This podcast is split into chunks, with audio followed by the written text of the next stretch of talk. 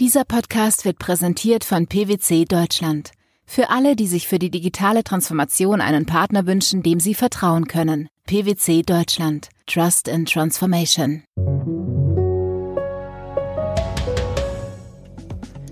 Wie kommen wir durch die nächsten Wochen der Pandemie und vor allem, wie feiern wir dieses Jahr Weihnachten? Die Ministerpräsidenten der Länder haben heute einen Vorschlag dazu gemacht. Sie wollen den Teil-Lockdown bis Weihnachten verlängern. An Weihnachten und an Silvester selbst sollen dann aber Treffen mit bis zu zehn Menschen erlaubt sein.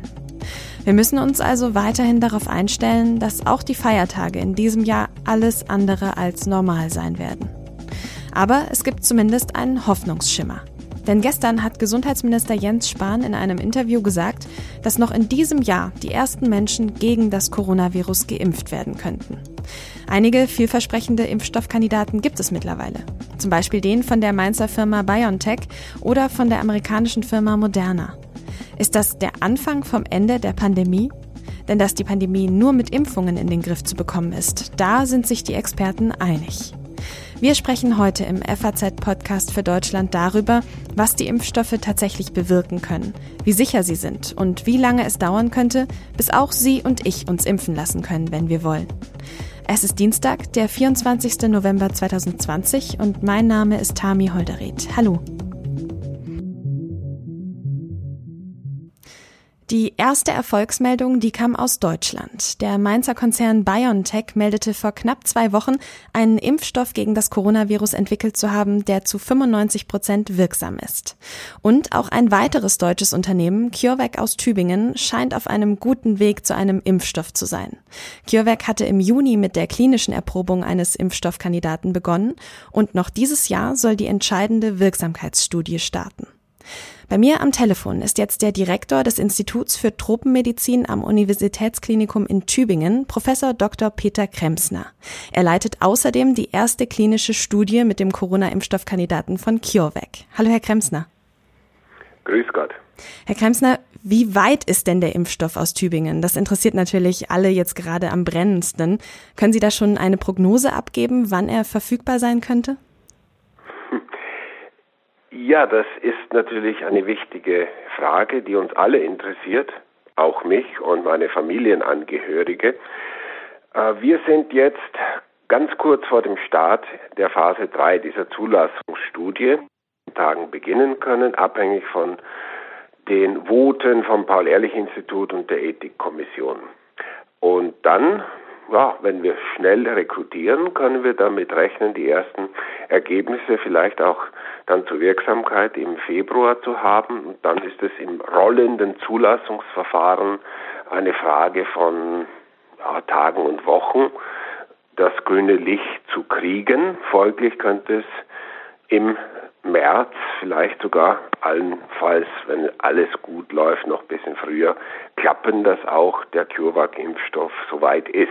Aber wir sind ganz klar jetzt zeitlich hinter BioNTech oder Moderna zum Beispiel und erst recht dem russischen Impfstoff. Mhm. Mit welcher Wirksamkeit rechnen Sie denn bei Ihrem Impfstoff? Ja, das wäre Hellseherei. Allerdings äh, würde ich sagen, reine Hellseherei bis vor zwei Wochen, seit wir die ersten Ergebnisse von den beiden anderen mRNA produzierenden Impfstofffirmen haben. Ja, würde ich das Gleiche und durchaus Besseres erhoffen und auch erwarten. Das heißt auch in diesem Bereich wenigstens einer Kurzzeit Wirksamkeit von über 90 Prozent. Jetzt haben Sie gerade selber schon die mRNA-Technologie angesprochen. Lassen Sie uns da kurz drüber sprechen. Pfizer, BioNTech und Moderna und auch eben Sie selbst bei CureVac setzen ja auf diese Technologie. Können Sie das Besondere daran nochmal erklären? Ja, das Besondere ist, dass eben, wie es vorher schon seit 30 oder 35 Jahren mit der DNA gemacht wurde, wo auch die Sequenz, die man dann gerne exprimiert als Protein, äh, körpereigen produziert, dem Körper als fremd anbietet, genauso mit der mRNA gemacht wird. Das heißt, man hat die Sequenz jetzt zum Beispiel dieses SARS-CoV-2 des S-Antigens in der mRNA und im CureVac-Impfstoff so, wie es auch tatsächlich beschrieben wurde in diesen ersten äh, Sequenzierungen von China kommend drinnen und der Körper macht dann eben das Protein und ja, macht dann hoffentlich eine Immunabwehr, die auch schützend ist. So wie es aussieht, könnte es ja klappen. Das Besondere ist, dass es ja, mit der Erfindung, äh, dass man diese mRNA stabilisiert und richtig gut haltbar macht und ja, dann auch äh, die Möglichkeit hat, die sehr schnell herzustellen, auch in sehr großen Mengen herzustellen und sehr stabil herzustellen. Das sind alles große Vorteile gegenüber anderen herkömmlichen Lebenimpfstoffen oder Virusvektorimpfstoffen, selbst auch Proteinimpfstoffen. Jetzt gibt es aber ja bislang noch keinen zugelassenen Impfstoff, der auf dieser Technologie, der mRNA-Technologie beruht. Was macht Sie denn so sicher, dass das tatsächlich funktionieren wird? Ja, die Ergebnisse, was die Verträglichkeit und die Sicherheit angeht, die ich einsehen kann bei den ersten 300 und mehr inzwischen an Geimpften, sind sehr gut für den CureVac-Impfstoff und ähnliches ist bei den anderen mRNA-Impfstoffen soweit publiziert ja ersichtlich. Das ist schon mal ein sehr guter Befund. Und jetzt gibt es die ersten, allerdings auch aus Pressemitteilungen ablesbaren Wirksamkeitsdaten. Und auch das äh, stimmt dann sehr zuversichtlich. Also es wird jetzt funktionieren. Das kann man jetzt schon sagen. Wie lange dann diese Wirksamkeit anhält, ja, das muss man dann erst in den nächsten Jahren herausfinden. Davor können das wieder nur Hellseher. Also, dass die Projekte der Konkurrenz von BioNTech, von Moderna so gut laufen, ist auch ein gutes Zeichen für Ihr eigenes Impfstoffprojekt? Auf jeden Fall. Seit dieser ersten Pressemitteilung von BioNTech ja, ist eigentlich das grüne Licht vorherzusehen. Von der Sicherheit und Verträglichkeit ist der CureVac-Impfstoff sehr gut. Da glaube ich nicht, dass irgendwas passiert, wenn man jetzt statt vielen Hunderten Tausende impft.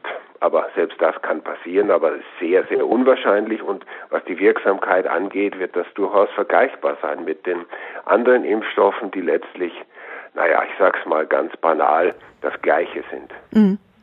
Auch die Bundesregierung setzt ja große Hoffnungen in ihren Impfstoff. Sie unterstützt das Projekt mit bis zu 252 Millionen Euro und ist auch im Sommer mit 300 Millionen Euro bei CureVac eingestiegen. Wie groß ist denn der Druck für Sie und Ihre Kollegen und Kolleginnen? Ja, der Druck ist da von allen Seiten natürlich, dass wir jetzt so schnell wie möglich weitermachen und voranmachen. Und es kann auch durchaus sein, also ich sehe das so, dass diese Studie die letzte sein wird, die überhaupt eine klassische äh, goldene äh, Studiendesignmäßig durchgeführte Zulassungsstudie für Covid-19 sein wird, weil es dann ab ja, irgendwann wahrscheinlich Anfang nächsten Jahres nur mehr Vergleichsstudien mit schon zugelassenen Impfstoffen geben wird. Mhm. Das heißt, wir sind jetzt äh, mehrfach, doppelt und fünffach unter Druck voranzumachen. Wir werden das auch machen. Wir können diese Studie noch starten, die nächsten Monate auch durchführen wie geplant, aber es wird sich dann ja bestimmt im Januar, Februar einiges ändern und die Zulassungsbehörden müssen uns dann sagen und vor allem den anderen 280 Impfstoff Produzenten, wie man dann überhaupt Studien über die Phase 1 hinaus macht, um noch zu einer Zulassung zu kommen. Mit der klassischen placebo-kontrollierten Phase 3 Studie wird es nicht mehr gehen. Und warum können Sie das noch genauer erklären? Was steckt da dahinter? Ja, das ist äh, mit der Deklaration von Helsinki und unseren internationalen Richtlinien zur guten klinischen Praxis, was für alle Studien angewendet werden muss, weltweit letztlich, so dass in dem Augenblick, wo man einen äh, anerkannten, erwiesenen Goldstandard hat zur Prophylaxe oder zur Therapie, muss man diesen dann immer, wenn er in dem Land, wo die Studie durchgeführt wird, auch zugelassen ist, als Vergleich einsetzen. Davor kann man immer noch, Und selbst bei tödlichen Erkrankungen, und das ist sehr wichtig, dass wir das tun, wie bei Ebola, solange wir nichts hatten, musste man auch bei Ebola placebo kontrolliert neue Mittel in der Therapie austesten. Jetzt haben wir erste monoklonale Antikörper, die auch bei Ebola wirken zum Beispiel, und dann sind das immer die Vergleichspräparate, die man nehmen muss, um einen neuen Wirkstoff zu testen. Und so wird es auch bei der Impfung sein, so ist es bei anderen Impfungen. In dem Augenblick, wo man eine hat, die zugelassen ist, die gut verträglich und wirksam ist, dann muss man die als Vergleichsarm nehmen und dann sind die Studien wesentlich komplizierter. Mhm. Und müssen noch größer sein und sind dann noch teurer. Also das wird spannend zu sehen, wie es dann ab dem nächsten Jahr weitergeht. Mhm. Wenn es denn dann bald erste Impfungen geben sollte mit einem Impfstoff, kann man sich denn Ihrer Einschätzung nach mit gutem Gefühl als einer der ersten impfen lassen? Noch nie zuvor wurden ja Impfstoffe so schnell entwickelt tatsächlich.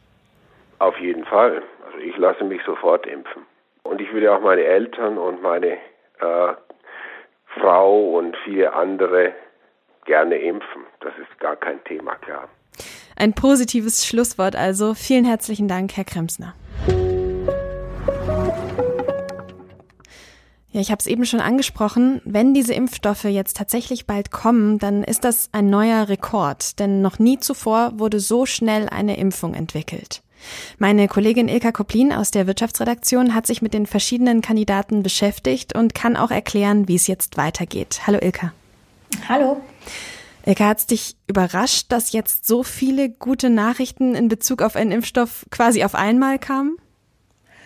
Also ähm, von der zeitlichen Abfolge her ist es von den Unternehmen ähm, sicherlich so zwischendurch auch angekündigt worden, also wann sie halt ungefähr mit welchen Ergebnissen rechnen.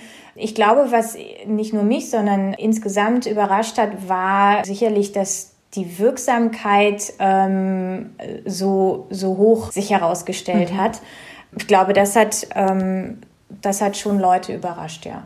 Ja, die Impfstoffe von Pfizer, BioNTech und von Moderna, die geben ja eine 90-prozentige, über 90-prozentige Wirksamkeit sogar an. Das klingt erstmal sehr gut, aber was bedeutet das konkret?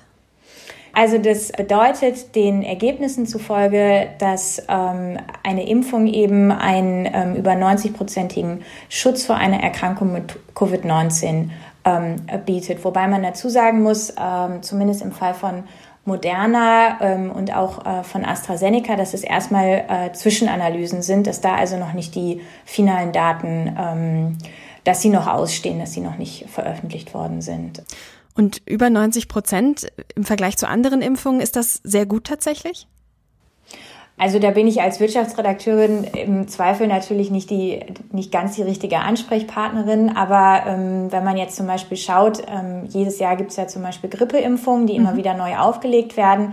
Und da ist aus meiner Kenntnis heraus die ähm, Wirksamkeit äh, nicht so hoch gegeben. Mhm. Okay, also auf jeden Fall schon ein gutes Zeichen. Jetzt sind einige Impfstoffe quasi da. Wie geht's jetzt weiter? Äh, ja, da ist natürlich ein, ähm, ein relativer Begriff, wie du schon sagst. Also es liegen halt die, die Wirksamkeitsdaten vor, was schon mal gut ist, wobei das natürlich noch nichts darüber aussagt, beispielsweise wie lang solch ein, ein Schutz ähm, vorhält. Das ähm, wird sich alles erst in den, in den nächsten Monaten und eben auch Jahren zeigen. Also ähm, vielleicht auch noch mal zur Erklärung, die Probanden, die in diesen großen klinischen Studien, das sind ja zigtausende Probanden teilnehmen, die werden auch ähm, im Nachgang der Impfung noch länger beobachtet, also ähm, um die zwei Jahre, um nämlich solche Fragen, auch noch Sicherheitsfragen äh, zu, zu beantworten und zu schauen, ähm, wie sich das über längere Zeit ähm, auswirkt und ähm, ja, einfach die, die Menschen natürlich über längere Zeit noch zu beobachten. Aber du hast nach den ähm, Schritten gefragt. Also es ist so, dass BioNTech und Pfizer und auch Moderna und AstraZeneca letztendlich daran arbeiten, jetzt auf, ähm, auf Basis dieser Daten möglichst schnell natürlich auch eine, eine Zulassung oder eine ähm, Notfallzulassung zu bekommen. Also je nach Land gibt es da auch unterschiedliche Verfahren. Ähm, BioNTech und Pfizer haben da jetzt ähm, den Anfang, wenn man so will, gemacht, indem sie vor ein paar Tagen vermeldet haben, dass sie eben in Amerika eine Notfallzulassung die Daten dafür eingereicht haben. Äh, in Europa läuft das ein bisschen anders. Da gibt es ein sogenanntes rollierendes Verfahren, ähm, das auch schon mehrere Unternehmen machen auf diesem Weg, unter anderem eben BioNTech und Pfizer. Da läuft es so, dass die Unternehmen rollieren deshalb, weil sie ähm, immer wieder Daten einreichen, sobald sie sie haben, anstatt quasi ganz am Ende ein großes Paket einzureichen. Das hat den Vorteil, dass die Behörden zwischendurch immer wieder checken können und überprüfen können. Mhm. Genau. Und ähm, dann muss man jetzt eben auch schauen, ähm, welche Fragen die Behörden womöglich haben. Die müssen dann wiederum im Zweifel von den Unternehmen beantwortet werden. Genau.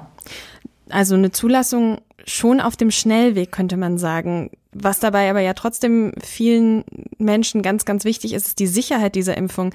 Die soll trotzdem Priorität haben, oder? Ja, auf jeden Fall. Also es haben Bundesgesundheitsminister Spahn und auch viele andere, ähm, die Unternehmen selbst immer wieder betont, dass ähm, die Qualität und die Sicherheit darunter nicht, nicht leiden darf. Und nur vielleicht auch mal zur Erklärung, äh, die Daten, die eben jetzt schon veröffentlicht wurden, die werden ja nicht von irgendwem ähm, überprüft, sondern das sind externe, unabhängige Komitees aus Fachleuten, die ähm, diese wissenschaftlichen Daten eben überprüfen und äh, einsehen, wenn man so will. Von daher geht das schon einen geregelten Gang und da wird sehr drauf geachtet. Mhm. Jetzt hat Bundesgesundheitsminister Jens Spahn gestern gesagt, dass noch in diesem Jahr die ersten Menschen in Deutschland tatsächlich geimpft werden könnten. Wie schätzt du das denn ein? Ist das tatsächlich realistisch? Das kommt mir jetzt sehr schnell vor. Das vermag ich insofern nicht zu sagen, als dass da, wie gesagt, das hängt natürlich jetzt von den Behörden ab. Solange es ähm, von dort, ich sag mal, nicht den, den ähm, Daumen nach oben gibt, können auch keine, keine Leute irgendwie geimpft werden. Allerdings hatte sich vor ein paar Tagen, glaube ich, auch die EU-Kommissionspräsidentin von der Leyen da auch schon mal geäußert und auch den Dezember ins Spiel gebracht.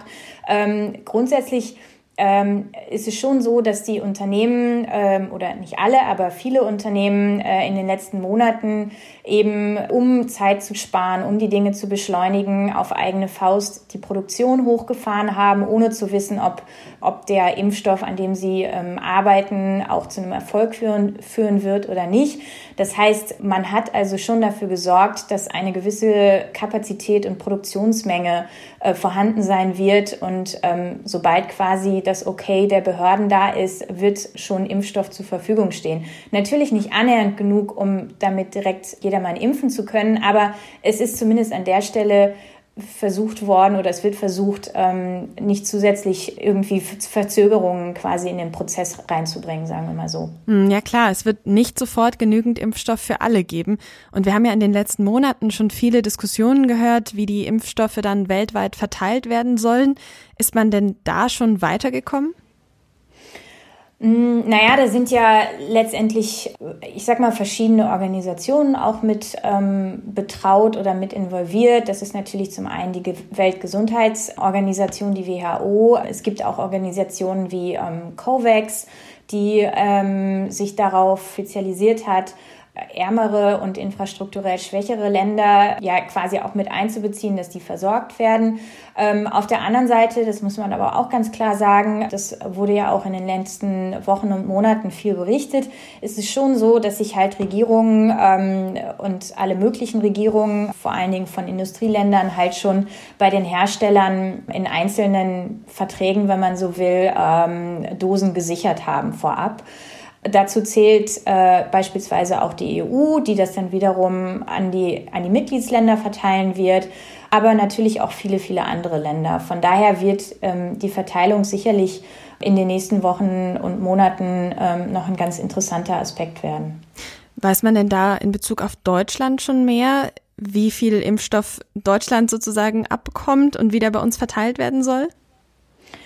Also dazu hat sich Herr Spahn auch noch mal geäußert. Also Deutschland bezieht ja zum einen auch über die EU letztendlich ähm, Impfstoffdosen und hat sich jetzt aber beispielsweise auch nochmal ähm, eben bei dem Mainzer Hersteller Biontech nochmal zusätzlich Dosen gesichert. Es war jetzt wohl mal äh, die Rede ähm, von, von mehr als 300 Millionen Dosen, wobei man da schauen muss, häufig werden solche Verträge auch so aufgesetzt, dass man eine bestimmte Menge ähm, gesichert ähm, abnimmt und dann noch ähm, so eine Art Option einräumt für weitere Dosen. Aber genau, das, das wird man sehen.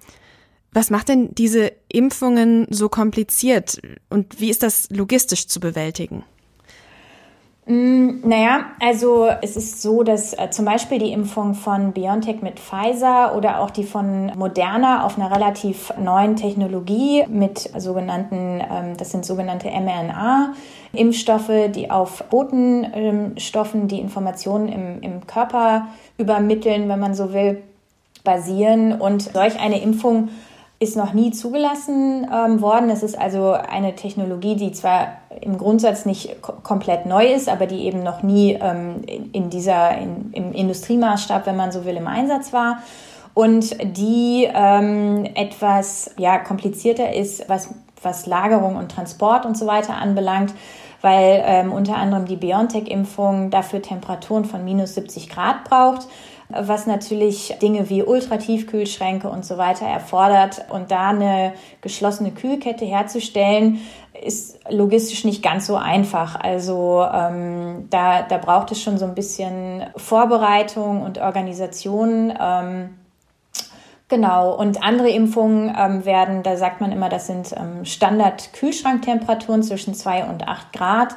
Aber wenn man sich da mal auch mit äh, Unternehmen aus der Logistik, die halt beispielsweise Container speziell für die Luftfracht, äh, für, für Pharmatransporte herstellt, spricht, die sagen, na ja, auch solche Transporte sind nicht so ganz trivial, weil die Sachen dürfen ja nicht gefrieren, ähm, aber sie dürfen auch nicht zu heiß werden. Wenn man sich jetzt mal überlegt, einen Flug von Chicago bis nach Australien, Zwischenstopp beispielsweise in Singapur oder Dubai, mit womöglich Fracht, die man umladen muss in ein neues Flugzeug. Da ist schon so ein bisschen, ja, da sind schon einige Faktoren, die man da ähm, bedenken muss. Und ähm, von daher sind das auch Sachen, der Impfstoff, ähm, wie du eben schon mal sagtest, ist da in Anführungsstrichen, aber er muss auch erstmal ans Ziel kommen. Mhm. Es ist jetzt auch immer die, wieder die Rede von zwei notwendigen Impfungen. Das wäre ja auch nochmal eine logistische und organisatorische Herausforderung dann, oder? Du meinst, dass, äh, dass sie aus zwei Dosen besteht? Genau.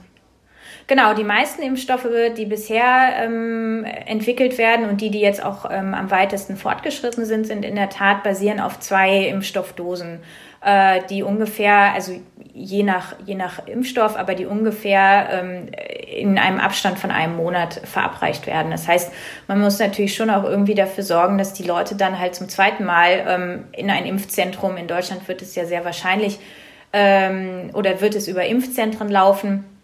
Und die Leute müssen da hinkommen, brauchen einen Termin und, und, und. Also es ist schon eine logistische Aufgabe, ja.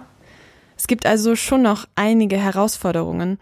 Sind die Impfstoffe dann eher ein kleines Licht am Ende eines schon noch sehr langen Tunnels oder können wir tatsächlich ein Ende der Pandemie bald einläuten? Was sagst du?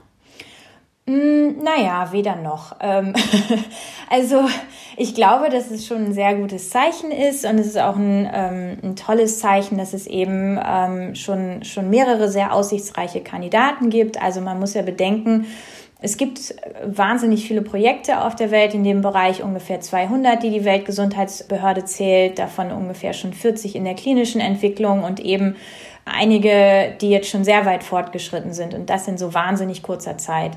Jetzt muss man natürlich erstmal abwarten, wie lange da die, ähm, die Schutzwirkung vor einer Erkrankung eben anhalten wird. Ähm, das sind alles Dinge, die kann man zu diesem Zeitpunkt auch so detailliert noch nicht wissen. Das muss sich ja erst noch zeigen. Und deswegen, ja, ist das, ist das zwar natürlich ein sehr gutes Zeichen. Man muss aber erstmal abwarten, wie schnell dann eben auch welche Kapazitäten an, an Impfstoffdosen bereitstehen. Die Unternehmen bemühen sich da eben sehr schnell sehr viel zu machen. Aber es wird halt nicht so sein, dass innerhalb von wenigen Wochen irgendwie die Pandemie dadurch vorbei ist, sondern, sondern es wird schon noch ein bisschen Geduld erfordern. Von daher ähm, würde ich sagen, weder alles super gut noch alles super schlecht. Ein gemischtes Fazit also. Vielen Dank, liebe Ilka. Ja, und auch wenn die Feiertage wohl noch ziemlich deutlich von der Pandemie geprägt sein werden, immerhin häufen sich jetzt die guten Neuigkeiten zum Jahresende auch und geben uns allen vielleicht ein bisschen Hoffnung auf ein bisschen mehr Normalität in 2021. Das war der FAZ-Podcast für Deutschland heute am 24. November 2020. Mein Name ist Tami Holderried und ich wünsche Ihnen eine gute Zeit.